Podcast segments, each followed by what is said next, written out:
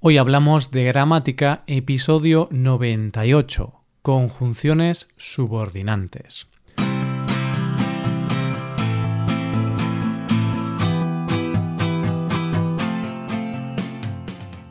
Bienvenido a Hoy Hablamos de Gramática, el podcast para aprender gramática del español cada semana. Ya lo sabes, publicamos nuestro podcast sobre gramática cada miércoles. Recuerda que en nuestra web puedes ver una hoja de trabajo con la transcripción de este audio y con ejercicios con soluciones para practicar lo que vamos a ver hoy.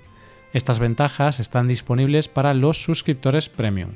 Hazte suscriptor premium en hoyhablamos.com.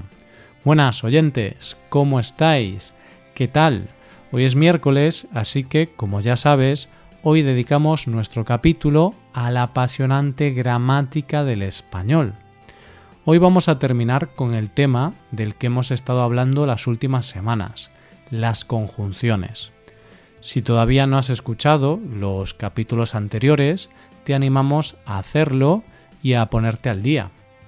En el último episodio comenzamos la clasificación de las conjunciones subordinantes y hoy vamos a completarla. ¿Preparado? Vamos allá. Después de estos episodios no va a haber conjunción que se te resista.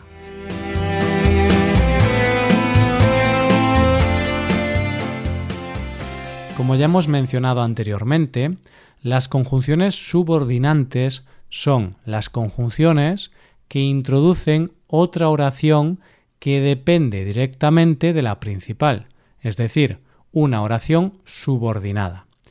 Hasta este momento hemos tratado las conjunciones causales, aquellas que expresan la causa o el motivo de la oración principal, las comparativas, que introducen una oración que se compara con la principal, las completivas, que introducen una subordinada que cumple la función de sujeto o complemento, y las concesivas, las cuales introducen una oración que expresa una objeción.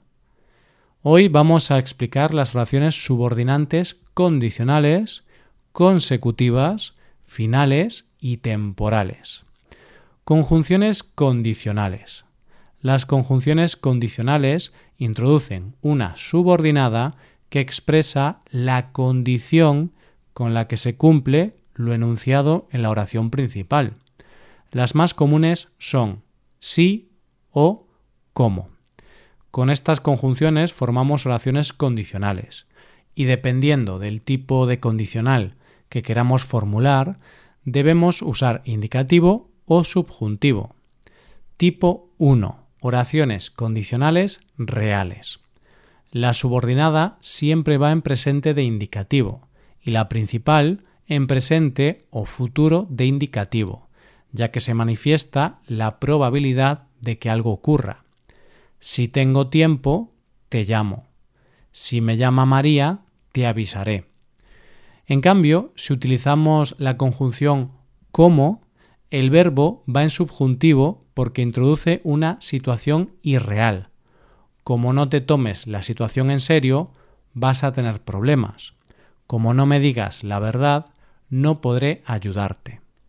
Tipo 2. Oraciones condicionales potenciales.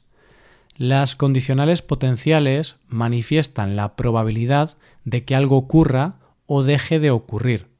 La subordinada se construye siempre con imperfecto de subjuntivo y la principal con condicional simple de indicativo.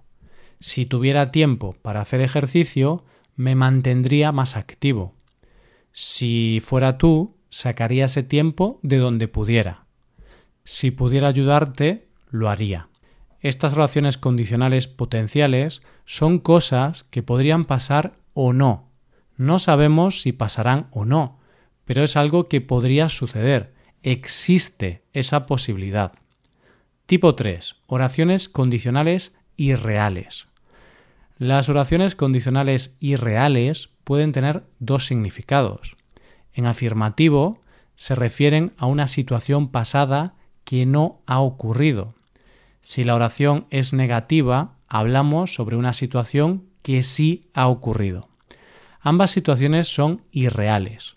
Son irreales porque expresan condiciones que no pueden suceder, porque son situaciones del pasado. Se construyen con pretérito pluscuamperfecto de subjuntivo, y la segunda oración puede aparecer en el mismo tiempo o en condicional simple o compuesto. Si hubiera sabido que necesitabas ayuda, te habría ayudado. Si no hubiera tenido ganas de venir, no lo habría hecho. Si hubieras hecho tus deberes, ahora podrías salir. Fíjate en la diferencia entre las potenciales y las irreales. Las potenciales podrían ocurrir. No sabemos si ocurrirán o no, pero es una condición que podría suceder. En cambio, las oraciones irreales presentan condiciones que es imposible que se cumplan, porque hablan de eventos pasados y no podemos cambiar el pasado. Conjunciones consecutivas. Las conjunciones consecutivas introducen una subordinada que expresa el efecto o la consecuencia de la oración principal.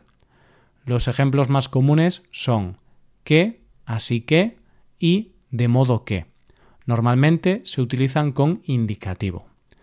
Estaba pasándolo también que no quería irse a casa. Su negocio sufrió mucho durante la crisis, así que decidió cambiar su profesión.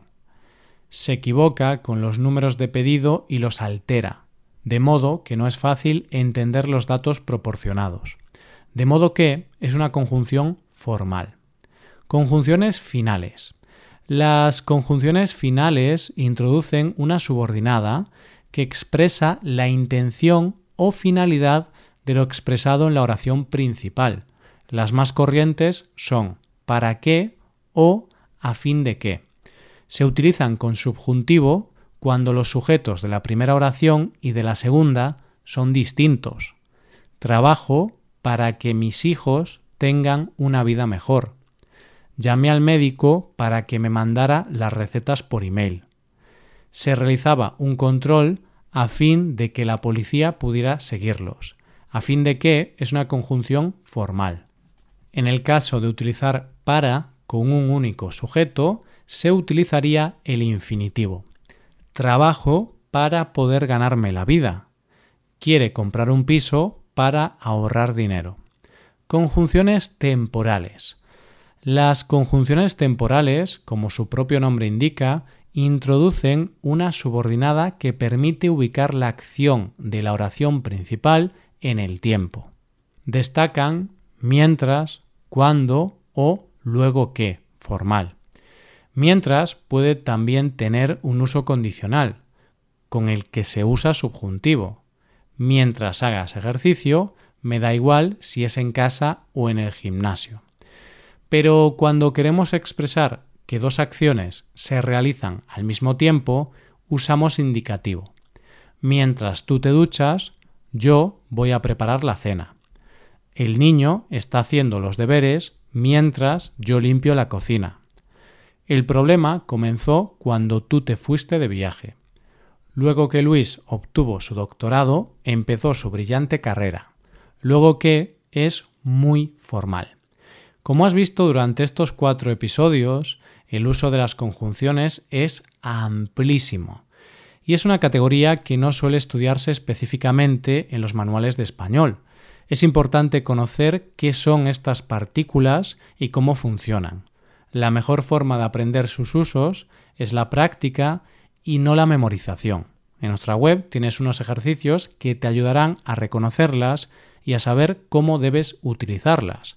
Esto es todo por hoy. Si te haces suscriptor premium podrás ver la transcripción y los ejercicios de este podcast. Hazte suscriptor premium en hoyhablamos.com.